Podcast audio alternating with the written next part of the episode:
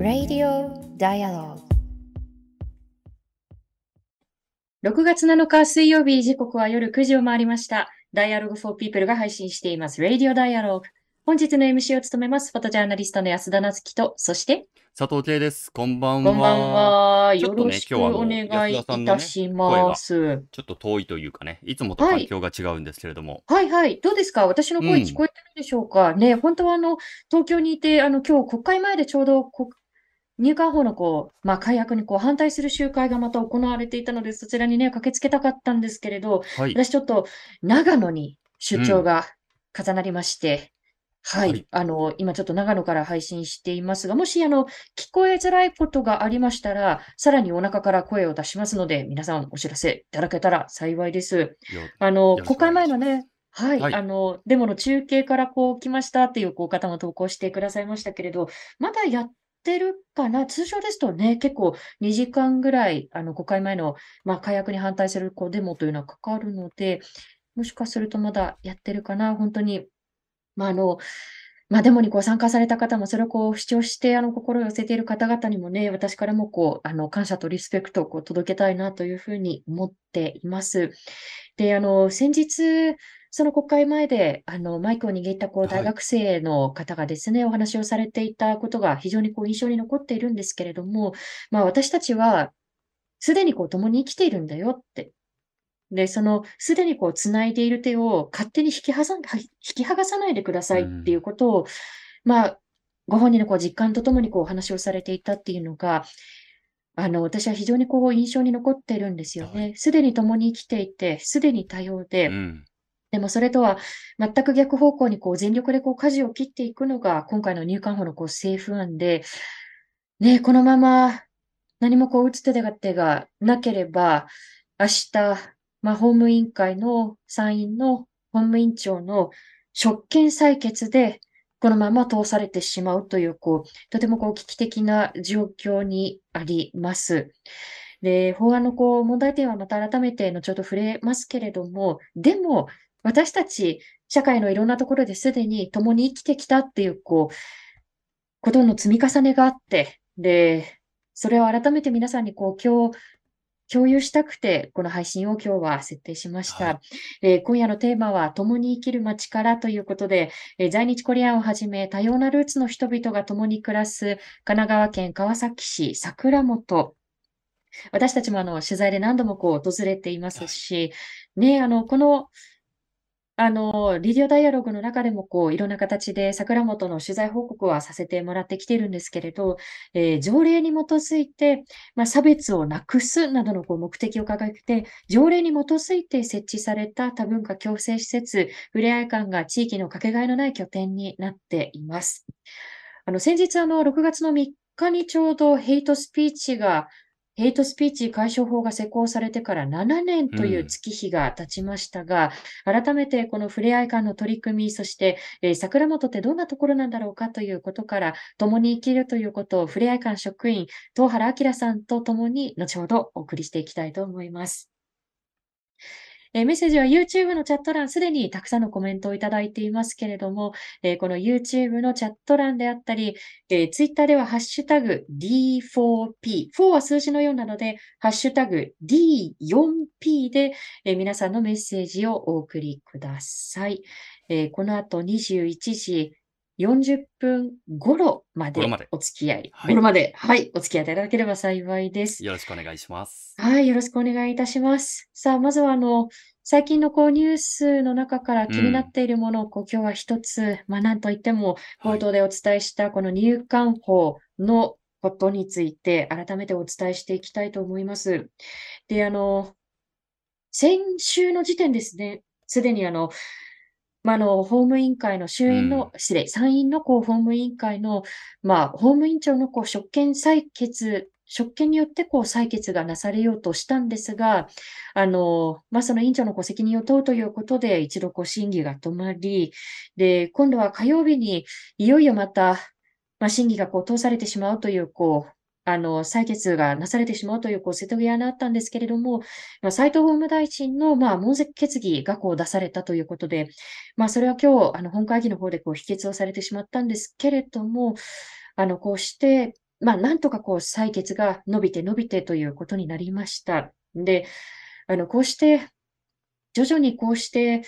採決を伸ばすということに果たして意味があるのかという声もこう上がるんですけれど、なぜこうして採決を伸ばしているのかというと、そもそもこの法案の立て付けがおかしいし、うん、あの、これまであの、いろんな形で私たちも記事に書いてきましたけれども、法律って、これこれこういうこう問題が生じていて、こういう必要性があるから、うん、だからこの法案、あるいはその、この法改正が必要なんですっていう、当たり前ですけれど、そういう順序立てですよね。はい、でも、まあ、立法事実と呼ばれるものですよね。はい、そうですね。でも、なぜこの法律がこう必要なのかっていうこと自体が、すでにこう、いろんな形でこう法、まあ、あの、崩壊をしてしまっているというのがこう現状ですし、ね、これは、何度も皆さんにこうお伝えしてきたことなんですけれども、まあ、日本のこう難民審査がいかにこうずさんであるのかということが、もう毎日のようにこんなずさんさがあった。で、こんなことが隠れていたっていうことがこう明らかになっていく。で、そのまま3度以上難民申請をしている人たちは、まあ送還の対象になりますよっていうことをこう、これにこう賛同ができるっていうことは、なんかどういうことなんだろうかっていうことを私もこう考えてしまうんですよね。うん、これはあの、弁護士のあの西山敦子さんがスピーチの中でこうおっしゃっていたことですけれど、はい、まさにその通りだなと思って、で、この法案に賛同する人たちというのは、あの、議員さんたちのことですね。っていうのは、こうしたこう法改定をしても、本当に誤った送還によって亡くなる人、命を奪われる人が一人もいないというふうに本当に信じているのか、うん、これだけずさんな難民審査が明らかになって、で、あるいは多少誤った送還が混ざっていたとしても、それは致し方ないというこう範疇に収めてしまっているのか、まあ、どちらに関しても人道上非常にこう問題があるんですけれども、あの、どっちなのか、でもどっちかしかないと思うんですよね。で、さらにあの、まあ、大阪入管で今年の1月のこう20日の時点で、まあ、先にこう酔った状態でこう診療に当たっていた常勤医が、あの、まあ、手記、アルコールがこう検出をされて、しかもそれがもう車の運転免許だったらもう、もう一発。免停、で、しかももう2年間免許取れませんっていうこうぐらいのこう処分をはるかに超えるようなあの数値でありながら、2月下旬にそれを少なくとも把握していたはずの斉藤法務大臣が、まあそれをまあ、明らかにしてこなかった。明らかにしないままに、この入管法の政府案が閣議決定され、審議が続けられてきた。うん、まあ、これだけでも、ね、こう、野党が問責の決議を出すまでもなく、うん、自主的にやめるか、うん、あるいはその、もう岸田首相が責任を持って更迭させるか、なんかもう3回ぐらい更迭しててもおかしくないなっていうぐらいのこう事態が続いてきました。そうなんですね。法案以前の問題がもうこんなにもダメなのかという。で、皆さん、あの、連日、新事実がバンバンバンバン出てきて、ちょっと正直追いつけないぐらいのこうスピードだなと私たちも思っているので、はい、今日ですね、私たちあのダイアログポーピー、ポダイアログポーピープルもうみんな頭が疲れてきている。はい、なんかもうね、こう、閣下しすぎているこう証拠かもしれません。ダイアログフォーピープルのあのサイトに、あの法案の問題点はあの、さることながら、この審議の過程でこれだけ問題が明らかになってきましたっていうのを、あの、主に8つ、8つもあるんだって思っちゃいますけどね。うん、あの、8つ羅列して、それぞれにこう解説記事をこうつけています。で、あの、冒頭にその8つのリストっていうものをこう書いているので、それを見てもらうだけでも、あ、こんなにまだ解決されていない問題があるんだなっていうことの概要はつかめると思いますので、あの、そちらもぜひ参考にされてください。で、冒頭で皆さんにこうお伝えした通りなんですけれども、あの、残念ながら今日ですね、あの、私自身はこう東京を離れていて、で、あの、国会前にこう駆けつけるということが、あの、残念ながらこうできなかったんですけれど、ラント M さんがこんばんは国会前からの帰り道ですというふうにあ、今終わったのかな？ちょうど皆さんもしかしたら、じゃあ道中で聞いてくださっている方もいるかもしれないということですね。ありがとうございます。そっかそっか、あ本当に連りがとうござ日。います。あの、皆さん、あの、まず帰り道もこうお気をつけてというところなんですけれど、あの、集会に参加された方も、ね、それをこうオンラインでこう主張をされている方も、こう、お疲れ様でした。今、最寄り駅というふうにこう書いてくださいました。あの、メッセージ拝聴しましたというふうにね、今なんと M さんがこう書いてくださっているんですが、そうなんです。あの、今日は駆けつけられないということで、えー国会前の集会にこうメッセージを寄せました。で、あの、ここで、あの、改めてそのメッセージを皆さんに私のこう声でお伝えしていきたいと思います。えー読ませてもらいたいと思います。皆さんこんばんは。フォトジャーナリストの安田なつきです。今日は残念ながら東京を離れているため、一人の取材者として、一人の人間として、法案に抱く怒りをメッセージとしてお伝えしたいと思います。私的な話になりますが、私の父方の家族は在日コリアンです。けれどもそれを知ったのは中学2年生の時、父が亡くなったその後でした。何が父の命を追い詰めたのか、何が父を絶望させたのか、そしてなぜ父は出自を語らなかったのか。私はそれが知りたくて近年、そのルーツをたどる旅を続けてきました。そこから改めて見えてきた日本社会の姿があります。戦中、そして戦後になっても、主に在日コリアンを想定した外国人を日本政府は生活の主体、権利の主体として見るのではなく、管理して、監視して、それによって、かっこ好きですが、治安維持をしようとしてきました。犯罪者に違いない。いざとなればを繰り返してしまおう。そんな眼差しを政府が向け続ければ、当然、差別が吹き荒れます。時に、ルーツを語りたくても語れない、語ることができない社会がそこにはありました。私の祖父母の生きた時代から80年、果たして日本社会は変わったでしょうか？古くから在日コリアンに向けられてきた出て行けという言葉が今、命の危険から逃れてきた人々や在留資格を失ってしまった人たちに向けられて、それがさらに制度化までされようとしています。これが差別の法制化と言わず何と呼べるでしょうか？人を殺す法案にイエスということなど到底できません。余談ですが、私が心の支えにしている自殺対策のポスターに書かれていたこんな言葉があります。弱かったのは個人ではなく社会の支えでした。これはあらゆることに言えるはずです。命の危険から逃れてきた人たちや在留資格を失ってしまった人たちが弱かったのではありません。弱かったのは、そうした人たちの声に耳を傾けてこなかった日本政府の聞く力です。この社会からの声にも、国際社会からの声にも、聞いていないのか、聞こえないふりをしているのか、顧みようとしない与党、そして政府ですが、彼らが振り向くまで声を上げましょう。彼らが向き合うまで声を届けましょう。好き勝手殴らせてたまるか。この不条理を止めるまで、今日これからまた声を持ち寄っていきましょう。ここに集い、またここに心を寄せているすべての人々への感謝とリスペクトを込めて。以上になります。まあ、言いたいことはね、本当はうんたくさんたくさんあるんですけれども、ね、でも、本当にこう脆弱な立場にいるこう外国人は、こう、こういう法案で殴ってもこう殴り返してこないだろうというふうにこう思っているのかもしれないけれど、勝手に殴らせないというふうにこう声を上げていくのは、あの、日本社会に生きる私たちのこう役割なのかなというふうに思っています。あの、そういった意味でも、じゃあ、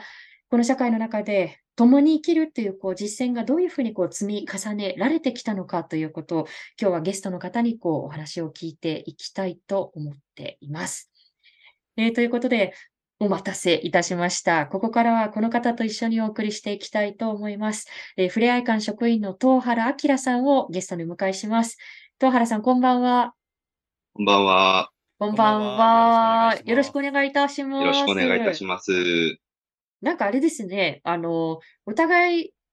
この時間にこう、シラフ同士っていうのがなかなかない設定 そうでですよね。ね。は。はいい。はい。あの、私も今日も一滴も飲まずという感じですが、まあ余談ですけれども。ということで、あの、東原さんのこう、プロフィールを私からご紹介をしていきたいと思います。えー東原さんは多様なルーツの人々が共に暮らす神奈川県川崎市桜本にある多文化共生施設、ふれあい館の職員として、在日高在日高齢者交流クラブ、トラジの会、在日高齢者識字活動、売りマダンの活動を中心に、在日高齢者の相談活動や相談業務や川崎市多文化共生ふれあい事業を担当し、韓国朝鮮につながるオールドカマー、ニューカマーの講師らとともに、川崎市内の学校、1年間約50校で韓国、朝鮮の文化体験活動などを行っているということです。え今日はこう活動のことや、あるいはそのこの桜本というこう町のことについて、東原さんにお話を伺っていきたいと思います。え改めてどうぞよろしくお願いいたします。よろしくお願いいたします。さて、改めてなんですけれども、ね、あの、東原さんにはですね、私たちあの取材を通して、えこのふれあい館であったり、あるいはその桜本の中でこういろんな形でこうお世話になってきましたけれど、改めてあの、東原さん自身がふれあい館と関わることになったきっかけというのはどういったことだったんでしょうか？はい。えっと、僕自身がふれあい館がある川崎区の、あの、生まれがあります。で、あの、幼少期はですね、ふれあい館の学区の、隣の学区ですね、もう歩いて5分ぐらいのところの学校に通っていました。で、うんえっと、大学を卒業してから、ふれあい館の近くが勤め先だったんですね。で、仕事のに余裕があるときは、ふれあい館で学習支援のボランティアだったり、あの、若者の居場所づくり支援のボランティアを行っていました。で、また、まあ、僕、間接的ではありますが、あの、僕自身、あ僕の母が、えっと、桜本の隣、在日コリアンの集中地域の池上町というところで生まれ育ちまして、えっと、その中で、あの、母も、えっと、ふれあい館を管理運営している請求者の、あの、協会に、在日コリアンの同級生と通っていて、そういったつながりもあります。で、うん決定的だったのがですね、2015年の11月と2016年の1月に日本浄化デモと称して桜本のもう目の前までヘイトデモが押し寄せて、僕もその時抗議に加わっていて、あの、自分自身の地元がヘイトデモに襲われたっていうことに深い悲しみと、あの、怒りが湧いて、で、まあ、地域活動の中で何かできることがないかっていうこの状態の時に、ふれあい館の職員の募集があり、えー職員になり、現在に至ります。なるほど。あの、ヘイトスピーチのこう被害についてはまた後ほど伺っていきたいと思うんですけれども、改めてね、あの、音声で聞くと、もう日本浄化デモっていうこう名前がもう凄まじいなというふうにこう思います。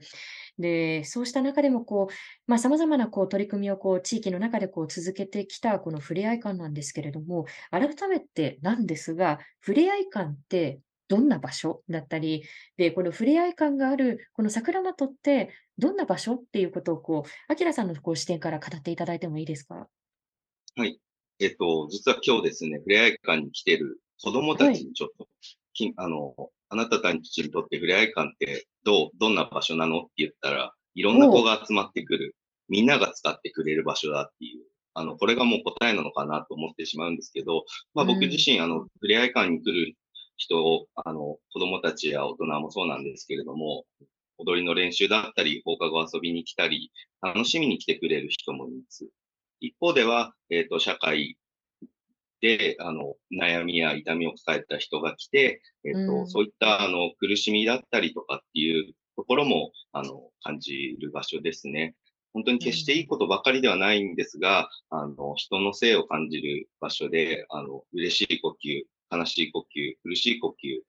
が聞こえてくる、そんな場所だと思っています。またですね、桜本なんですけれども、ふれあい館、あの、商店街の近くにありまして、えっ、と、商店街を通ると、日本語だけでなく、アンニョンとか、韓国朝鮮語の挨拶とか、オラーとか、スペイン語の挨拶とか、あとはタガログ語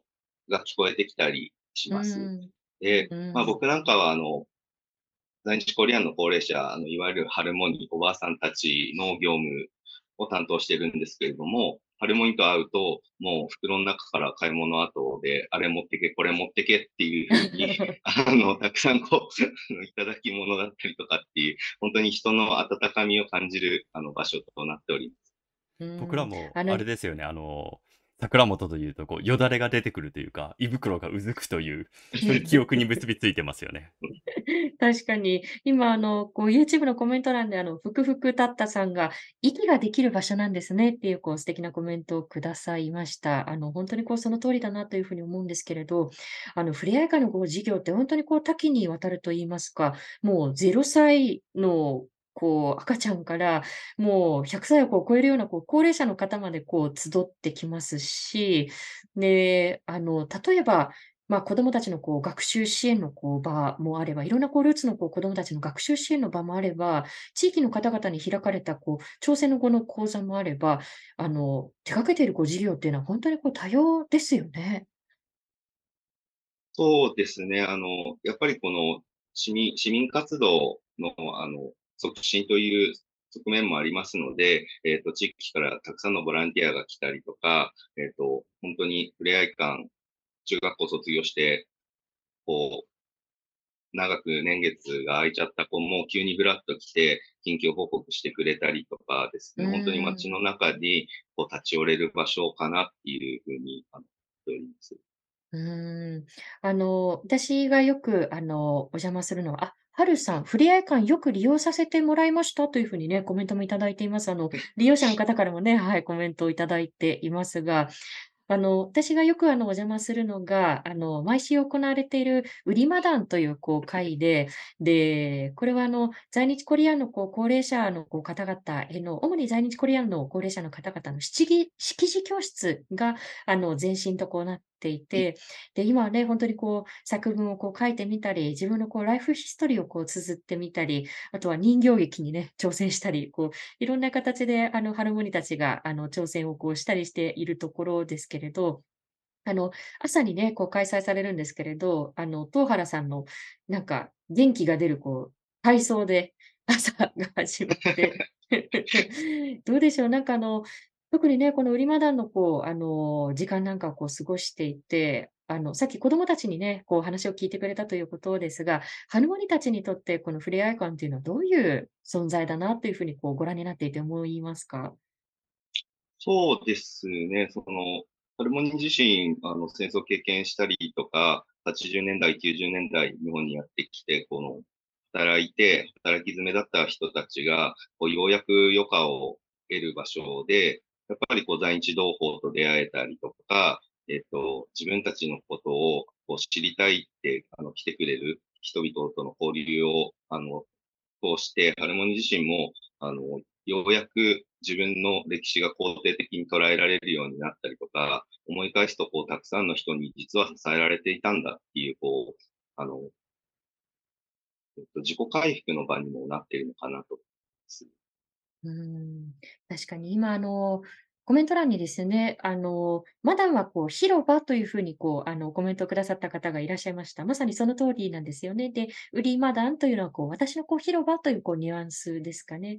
で、あの、そんな場所でこう、ハルモニたちがこう、まあ、触れ合い館に集ってくるということもそうなんですけれど、冒頭であの、アキラさんのこう、プロフィールをご紹介した通りですね、こう、地域に触れ合い館の、こう、ハルモニたちだったり、そこに集ってくる人たちが出向いていくという、こう、機会もあったりします。で、あの例えばですね、あの、今年の2月なんですけれど、これ、コロナ禍ぶりにあの、ようやくあの、再開をしたそうなんですが、えー、触れ合い館に集うこう、ハルモニたちが、えー、地域の小学校に出向いていっ、で、小学校でキムチ作りを教えるというこう時間に私もお邪魔しました。大変なこう盛り上がりでしたけれど、どうでしょう、こうこういう活動をこう見ていると、ふれあい館っていうのはこう地域にとってどんな存在なんだっていうふうにこう、アキラさんは感じてますか？地域の方々にもですね、本当多文化共生の場と認識、あの、して、していただいていると思っております。えーっと、例えば、近隣の小学校の運動会や中学校の文化祭あるときに、えー韓国、朝鮮の、えー打楽器を演奏するんですね、発表うんで。うん。で、その指導に、あの、行かせていただいたりとか、あとは、あの、桜本、比較的大きなお祭りがあるんですけれども、地域のお祭りがあると、こう外国人市民の、あの、出店のためのお手伝いを、あの、町内会からお願いされたり、えっと、やっぱり、桜本って言えば、こう、多文化だよねっていうふうに、町内会の方からも声をい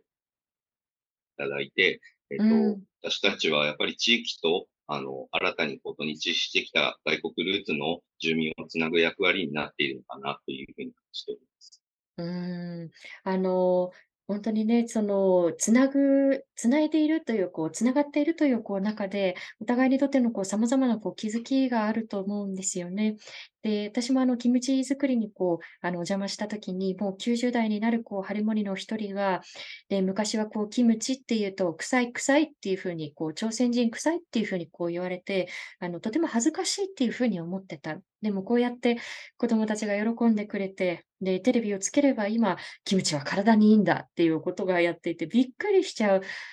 時代は変わったのねっていうふうに、こう、あの、しみじみと語るような、こう、ハルモニたちの、こう、言葉に、こう、触れるっていうことだけをとっても、やっぱり、こう、子供たちにとっては、こう、大きな、あの、体験なのかなというふうに思います。で、どうでしょう、こう、まあ、触れ合い会の中でこういろんなあの経験をこう積まれてきたと思うんですけれど、東原さんにとってこの触れ合い会の中でこう過ごすこう時間の中で、特にこう、まあ、特にっていうのもこうなかなか決めがたいとは思うんですけれども、あの、かけがえのない時間というのはどういう時間だなっていうふうにこう感じますか？そうですね。まあ、あの、挙げるとキリがないんですけれども、あの、まあ、例えば小中学校の、あの、思春期真っ盛りの子たちが、あの、恋愛の相談に乗ってほしいとか、飛び込んできたりとか、あと。先ほどもお伝えしたように、韓国、朝鮮の打楽器を、あの、韓国、朝鮮ルーツ以外の子、フィリピンや中国、えーペルーの子もいますので、その子たちが、あの、韓国、朝鮮の打楽器を、あの、演奏しながら、喜びながら、楽しみながら発表している時間であったりとか、うえっと、ん。外国人市民が、あの、僕のか場合だ、えーとりわけ在日高齢者との関わりが多いんですけれども、えっと、例えばこう、ひ人、社会から見たらその人にとってはすごく小さな悩みなのかもしれないですけれども、そういった、あの、小さな悩みでも、えっと、一緒に解決、相談を受けて解決すると、すっごい安心した顔をすうるんですね。ん。そういったことが僕にとっては本当に例外のない時間なのかなと。うーん。あの、今、あの、クルド人難民 M さんを支援する会の方、えー恋愛相談にもというふうに、びっくりマーク というふうにね、コメントいただいていますし、それからつぶっこさん、ネットで調べたら、川崎の児童館となっていました。えー外国籍の方同士がつながるための場所というイメージがありましたが、誰でも行っていいのですねというこうコメントをいただきましたが、ね、特にその、まあ、フレア会の中でもこういろんなこうイベントが開催されたり、こう、誰にでもこう開かれている場所という、こう、ことですよね。そうですね。はい。あの、こう、フレア館こう初めて来る方結構多いのが、本当外国につながる人がたくさんいるっていう、こう、あの、想像してくる方もいらっしゃるんですけれども、あの、本当に日本人の子たちもたくさんいますし、あの、外国ルーツの子たちもいますし、そういった子たちが、こう、分け隔てなく、あの、普段から過ごしているような場所となっております。うーん。あの、これ私非常にこう重要だと思うんですけれども、あの、このふれあい館というのは、まあ、差別をなくすなどのこう目的をこう掲げて、条例に基づいて設置されている。で、まあ、請求者がこう委託をされて、公金で運用されている。こういうこう施設が、やはりこう行政のこう責任においてこう設置されるということは、私はとてもこう大きなことなのかなと思うんですが、このことの意味というのは、アキラさん、どういうふうに、アキラさん、あ、いつもアキラさんって呼んでるので、アキラさんでいいですかね？は。はいい。あの、アキラさん、どういうふうに捉えてますか？まあ、歴史的に見ると、こう、全国の中でも比較的先駆けて、こう、在日コリアンの市内在住の国民健康保険の制度適用を1972年、確かそうなんですけれども、ではい。これが国レベルで見ると旧1980年代になってしまうんですけども、そういった問題に川崎市は、あの、早くから取り組んできた歴史があります。うで。あの、当時そう先進的なことを行ってきた川崎市では、あの、ふれあい館条例というものを設置して、ふれあい館が運営されているということは、川崎市としても差別は許さら許されない行為であり、市としても多文化共生の発信だと私自身は捉えています。でうんえっと、川崎市の多文化共生推進指針というものがありまして、はい。えっと、川崎市の外国人施策については、あの、結構古くから差別を否定しています。で、あの、この指針にも、あの、こう差別を許さないという言葉が書かれています。で、私たちも市が掲げた人選施策を社会、社会に、えー答える、伝える、還元していくという場として、あの、こう、行政の期待とエネルギーを感じながら、あの、普段の実践を行っております。うーん。あの、またこの、まあ、公金でということ、そして条例で設置されているということって、あの、やはりこう運用にとってもとってもこう、あの、土台になると言いますか、まあ、誰とは言いませんけれども、非常にこう恣意的になんかこう、こういうこう教育事業とか福祉のこうお金をこうバンバン切っていくようなこう首長に、まあ、仮に未来にこうなったとしても、その時のこう首長のこう意向で、これなくすっていうふうにこう、恣意的に簡単にこうできないようなこう仕組みになっているというのも、私は非常にこう重要なのかなと思いました。で、ただ、あの冒頭で、アキラさんにもこう触れていただいた通りなんですけれども、2015年、16年と、あの、もうこういう名前自体をこう出すっていうこともこうはばかられるんですが、あの、彼らが言うところの日本浄化デモというものがこう、この桜本にもこう迫ったということがありました。で、あの当時のことを、これからのヘイトスピーチのこう被害についてあの触れていくこうことにもなりますので、あのお聞きになっている方はあの十分ご注意をください。で、あの当時、この、まあ、桜本だったりその周辺では、改めてどんな被害があったんでしょうか？そうですね。僕自身がこう、うんと聞いた被害ですと、まあ、いつか外国籍、外国人、外国ルーツであることが理由で、あの、誰かに襲われてしまうのではないかっていう不安の声であったりとか、ハルモニーは、あの、こんなにも日本社会で一生懸命働いてきたのに、いわ今更出てきと言われても、や、また僕と同じ世代のコリアンルーツの家族は、えっ、と、玄関先の標識を下ろさざるを得なかった。こういった被害が僕のもとには聞こえてきました。うん、あ、表札があることによって、自分のこう出自だったり、そういうものがこう、まあ、公になってしまうからということなんですね。あの、今、あの、YouTube のコメント欄にもですね、あ、先ほどコメントいただいたふくふくたったさん、あの、川崎市民です。小学生の頃からヘイトスピーチを許さないを聞き、当たり前のことだと思っていたため、大人になってからびっくりしました。他の地域では当たり前じゃないのかと、ということでした。ね、あの、肉田餃子さん、浄化なんだそれということで、あの、コメントもいただいています。非常にこう、深刻なこう被害がこう、桜本にこう迫ってしまったということ、なんとかあの、これを止められないかということをこう、声を上げても、当時はこう、根拠法がないということの一点張りで、警察もなかなかそこにこう、動かないというこう、事態がありましたよね。で、特にこの川崎からのこう桜本からの声というのが非常に大きなこう原動力になったと思うんですけれども、あの7年前、6月の3日、ヘイトスピーチ解消法というのがこうできましたよね。で、もちろんこう理念法ではあって、で、何かこう罰則の対象にするようなものではないんですけれど、これまでこうほぼゼロベースだったところにこうこのヘイトスピーチ解消法ができたということ、まあ、この法律がこう成立したということについては、アキラさん、どんなふうに捉えてますか？えっ、と、本当ヘイトスピーチ解消法ができるときは国会審議を見ていたりとか、もうハルモニーが直接傍聴に行ったりしていました。で、えっと、スピーチ解消法は、まあ、理念法ということで、うんと、不十分なところもあります。不当な差別という書き方付きで伝えさせていただきますけれども、まだまだこの改善の余地がありますし、不十分かもしれないですけれども、この法律がないっていうことよりも、あることに喜びを感じました。で、同時に、あの、施行直後、えー、川崎市の中原区のヘイトデモを止めることができたのは、えー、法律の力であり、差別を許さない世論の力だと思っています。うん。あの、YouTube でね、今日コメントもたくさんいただいてます。あの、もかもかさん、えー、排外主義的な、えー、政治団体が池上町、桜本と隣り合っているところですね、にあの来たこともありましたよね。家を特定されたら本当に怖かったと思いますというこうコメントもいただきました。えー、それからですね、あの、クルド人難民 M さんを支援する会の方、川崎に住んでいますが、川崎はもともと工場がたくさんあったので、えー、コリアン以外、コリアンの方以外にも、そこで働くフィリピンやペルーのなどのいろいろなルーツを持つ方がたくさん暮らしていますよね。多文化共生の取り組みは行政も向き合わずには通れないのだと感じますというコメントをいただきました。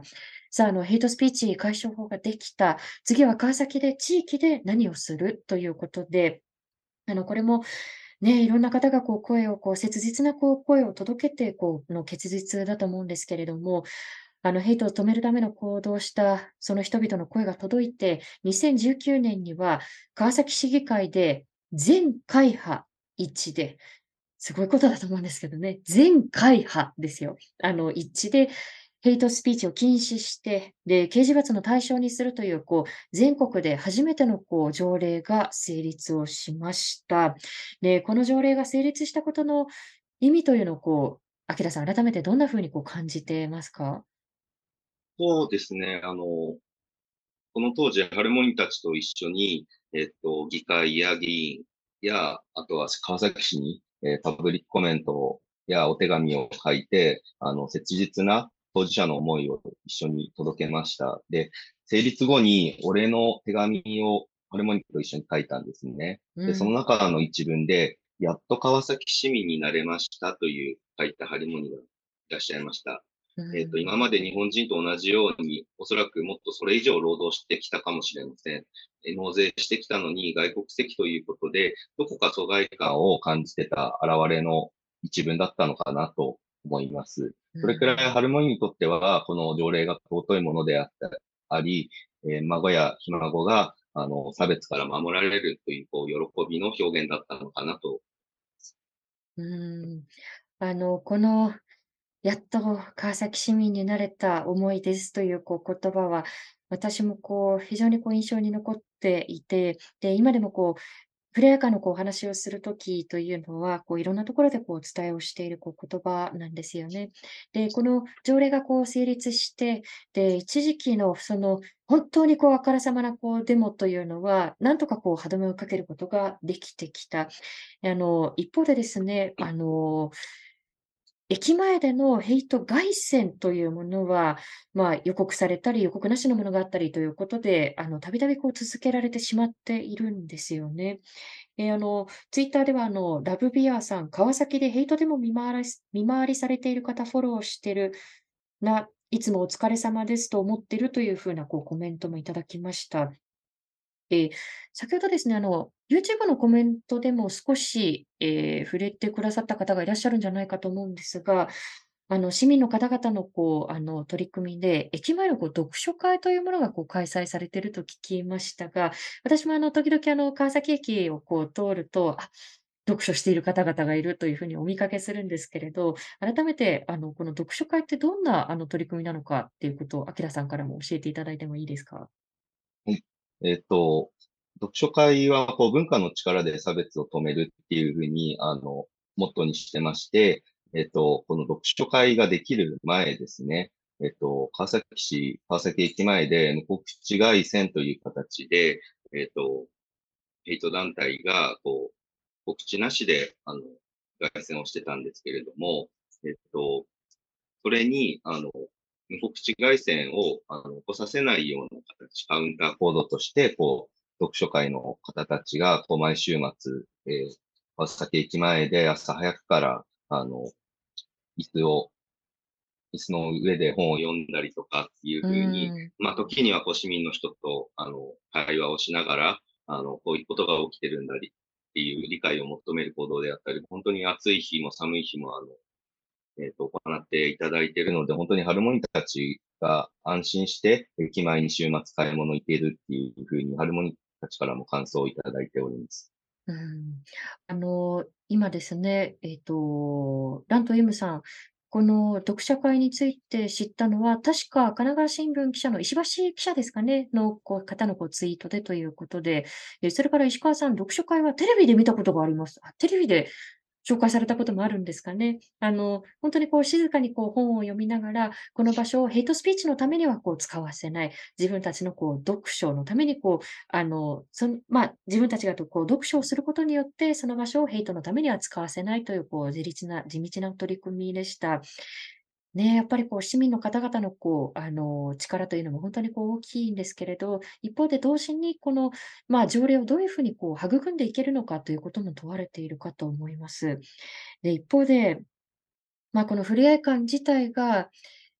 あの、非常にこう深刻なこうヘイトのこう被害に見舞われてきたということもあったと思うんですよね。で、あの、アキラさん、改めてあの、差し支えない範囲で、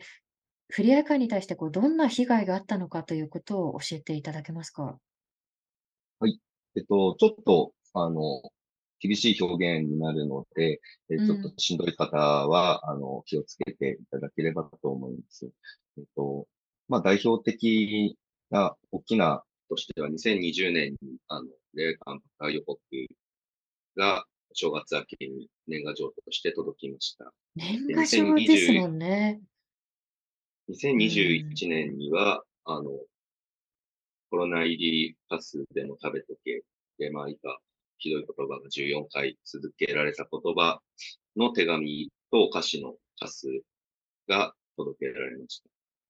で、その以前にもですね、こう電話に出た途端に、えー、〇〇人、〇〇帰れって、こう怒鳴られてがちゃんと電話を切れ、切れられたりとか、あとは、急に電話に、はい、ふれあい館ですって出たときに、あんた何人なの？朝鮮が日本に何してきたか知ってるの？っていう、こう、まあ、歴史的背景とは甚だこう、離れたことを急に問われたりとか、あとはですね、虫の死骸が入ったシャブトが送りつけられてくることもありました。うん。あの、電話だったり、それからこう、まあ、ネット上のこう被害だったり、そしてこう脅迫文というものがこう続いてきたということで、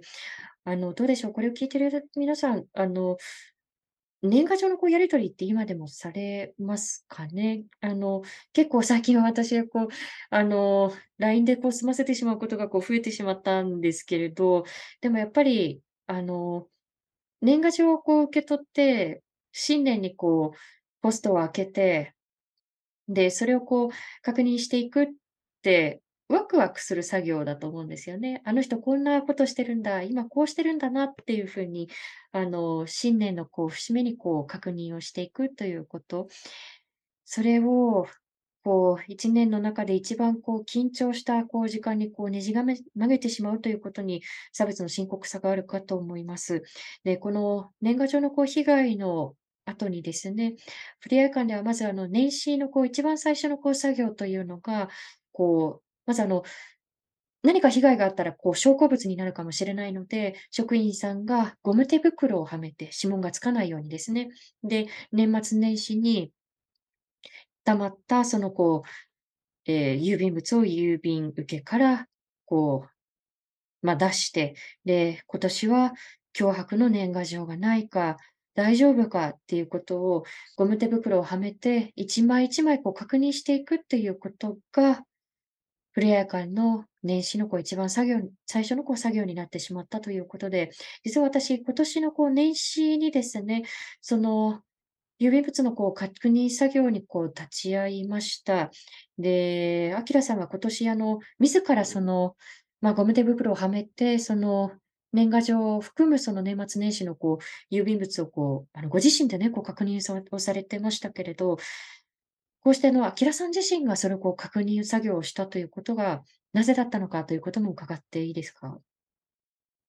はい、えっと、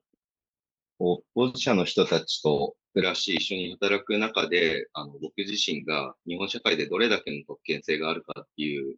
のを触れ合い館で働いて気づきました。で、そんな中で爆破予告や不審な手紙を、こういう当事者の職員が直接開けるのには、あまりにも被害が大きいなと思っているからです。えっ、と、まあ、そういったことがあった場合、あの、まあ、すぐ報告をして、あの、知ることにはなるんですけれども、その、一番の、この、一回、こう、来る、ダイレクトに来るものは、やはり、あの、僕自身、こう、当事者に、こう、開けさせることはできないということで、あの、この役割を担わせていただいてます。で、また、ふれあい館自身、あの、自体も公的会館なので、利用者の安全や当事者の安全を第一にしなければいけないと考えております。こういった意味でも僕がおそらく来年も担っていくと思っております。うんあの、来年も再来年もこう、このまた確認作業が続いていくのかということもこう、私自身考えてしまうんですけれども、来年も再来年もこう、良かった、ハルモニたち、利用者さんたち、安心してねっていうこう報告ができることを私自身もこう願います。で、こうしたこう深刻なヘイト被害にこう見舞われながらも、冒頭でお伝えした通り、あの、様々なこう取り組みがこう実ってきたこう場所でもあると思うんですよね、このふれあい館。で、今こう入管法が明日どうなるか、今週どうなるのかということの瀬戸際で、で、本当にこう人をこうバラバラにこう引き裂いていくようなこう法案というのが、あの、成立をしかねないというこう瀬戸際にあります。で、改めてあの、最後にあの、東原さんに、あの、明さんに伺いたいんですが、あの、ちょっと抽象的なこう聞き方になってしまうんですけれども、こう明さんにとってその、共に生きるっていうことを言葉で表現するとしたら、それはどういうことなのかだったり、あるいはその、まあ、明さん自身がこう、目指したいこう未来の形ってこう、どういうこう姿なのかっていうことを、あの、最後に伺ってもいいですか？えっと、僕はですね、共に生きるための実現の前提として、ありのままという言葉を大事にしています。ありのまま。ありのまま。ありのままっていうのは、あの、例えば、通称名を使用しなくてもいい社会であったりとか、例えば学校の制服で、あの、スカートではなくてズボンが履きたいとか、こういった思ったことをそれぞれが、あの、言えて尊重されることが、あの、ありのままなのかなと、僕自身思っています。で、さらにそのありのままが発信されて、それが尊重されて、暴力がない平和な状態が共に生きるにつながっていくのかなと思います。うんあの、ありのまま、そして暴力のない、差別のないというこう大切なこうキーワードをいただきました。で、その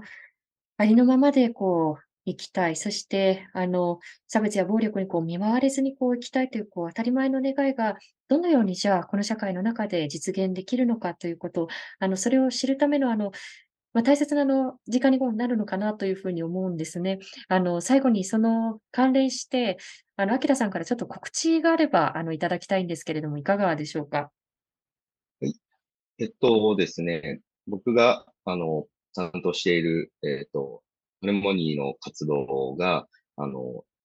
ドキュメキム・ソーン監督によってドキュメンタリー映画になりました。これ、あの、実はに2000年代に、あの、花半目という、もう在日一世の、あの、映像が撮ったものがあるんですけれども、そこから、あの、今、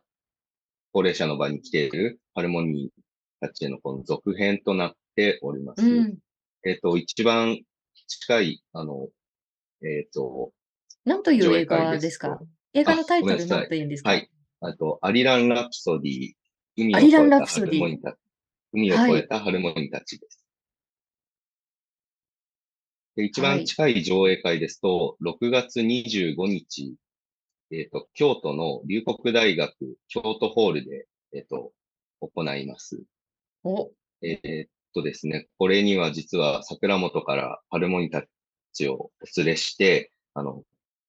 映画終了後に、あの、トークショーも行いますので、ぜひ、あの、行けると、方はいらしていただけると、生のハルモニーに会えます。お、6月25日、何時からでしたっけ、あきらさん？えっと、会場が1時30分、えー、に、午後2時から上映となっております。お、お、皆さんどうでしょうか？あの、龍谷ホールですね。本当に京都駅のこう真ん前なんですよね。はい、京都駅で、八条東口より徒歩1分ですね。目のはい。前にあります。はい。もう、あの、新幹線の駅から見えます。目の前に。で、あの、そこで、こう、映画の上映があり、しかもなんと川崎からハルモニたちが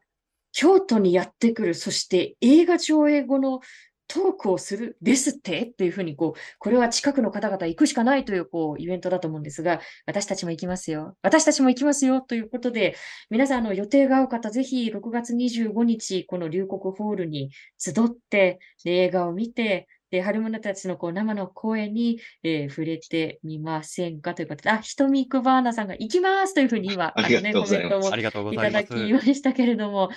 はい。会いに行けるハルモニーっていうふうに今、あの、妹さんにも、もうね、コメントをくださいましたけれども、ご予定の合う方はぜひ、で、あの、もしもですね、あの、ちょっとこの日は行けないなという方も、あの、映画が徐々に、あの、いろんな各地で、あの、上映をされていくことになるかと思います。アリラン・ラプソディで検索をしたら、こう、情報が出てきますかね。あの、各地での、あの、上映情報もぜひ皆さんにもこうチェックしていただけたらと思います。また概要欄の、方にも貼っておきます。はい。はい。ということで、あの、アキラさん、またおそらく、あの、取材で、あの、お世話になったりですとか、その報告をこう、レディオダイアログでさせてもらうことになると思うんですけれども、今後とも引き続きよろしくお願いいたはい。します。よろしくお願いいたします。は。はいこんばんは、ありがとうございました。あい。ありがとうございました。ありがとうございました。りがとうございました。さあ、ね、あの、先ほど皆さんにこうお伝えした通りなんですけれども、この社会をこう、共に生きるためのこう手だって制度をこう作るのではなく、こうむしろこう引き裂いていくようなこう法案というものが本当にこう成立してうん。しまうんだろうかというこう瀬戸際にあります。でもだからこそ、あのこうしたこう取り組みをこう皆さんにこう共有することで、できるじゃん、でうん。きるんだよって、ね、なんかそんなこう実感をこうこの配信を通してこう積み重ねていきたいなというふうに思っていました。あ、できてますからね、すでに。はい、あの、そうなんです。私、あの、今、つぼこさんがコメントいただいてるんですけれども、私、あの、ふれあい館で今月公演するんですけれども、そうなんです。それはすでに満席になってしまったんですが、ふれあい館、あの、素敵なこう、イベントをこう、たくさんこう、あの、開催していますので、あの、皆さんにも都度チェックしていただけたら嬉しいなというふうに思っています。桜本の商店街もね、本当にもう楽しいというか、お腹が空くというか、ああ、ほっとく食べたい。そう、この多様性。のこの面白さというか、この魅力みたいなものを本当に感じさせてもらえる、逆にも本当に元気をたくさんもらえる場所だなという、あ桜本。我々にとってはそういう場所で間は、す。マッコリの時間ですはね。い。ディープなマッコリの時間ですね、本来は。ということで、はい。あの、皆さんもちょっと美味しいものを思い浮かべながら、今日の放送をもう一度聞きたい方、Dialogue for People の YouTube チャンネルにアーカイブしていきます。えー今後の放送のお知らせもいたしますので、チャンネル登録よろしくお願いいたします。えー今日の放送は Spotify、Apple Podcast、Google Podcast、Amazon Music Podcast でも聞くことができます。えそして、このレディオダイアログはサポーターの方々のご寄付で支えていただいております。えよろしければ、ダイアログ for People のワンタイムサポーターやマンスリーサポーターへのご登録もよろしくお願いいたします。さあ、あの、一つここで皆さんにお知らせはい。えー、Dialogue for People では毎年夏、D4P メディア発信者集中、メディア発信者集中講座という連続講座を開催してい。まして、えーこちらメディアに関心のある18歳から25歳を対象にした講座で、えーまあ、誰もがあの発信者であるこの時うん。代に、どういうふうにこう自らの発信と向き合っていくのか、えーどのようにこう問いを紡いでういくのん。かということを多彩なゲスト講師とともに学んでいく時間です。えー参加者同士のこうシェアリングタイムでは、えーメディアや発信にこう興味のある方々とともに、えー、様々に語り合うこう時間というのも、えーせ設けています。えー講座の開催日時は、えー開催日は8月の19日、20日の土日、そしてその後の参加者課題に取り組む時間を経て、えー9月2日に各々の成果発表となっていきます。はい。はい、あの登壇者、ゲストの方々は、NPO 法人ホロコースト教育資料センター代表、石岡文子さん、評論家の荻上チキさん、えーヘイトスピーチの問題に詳しい弁護士で、外国人人権法連絡会議、連絡会の事務局長でもある、えー諸岡靖子さん、ライターの小川玉香さん、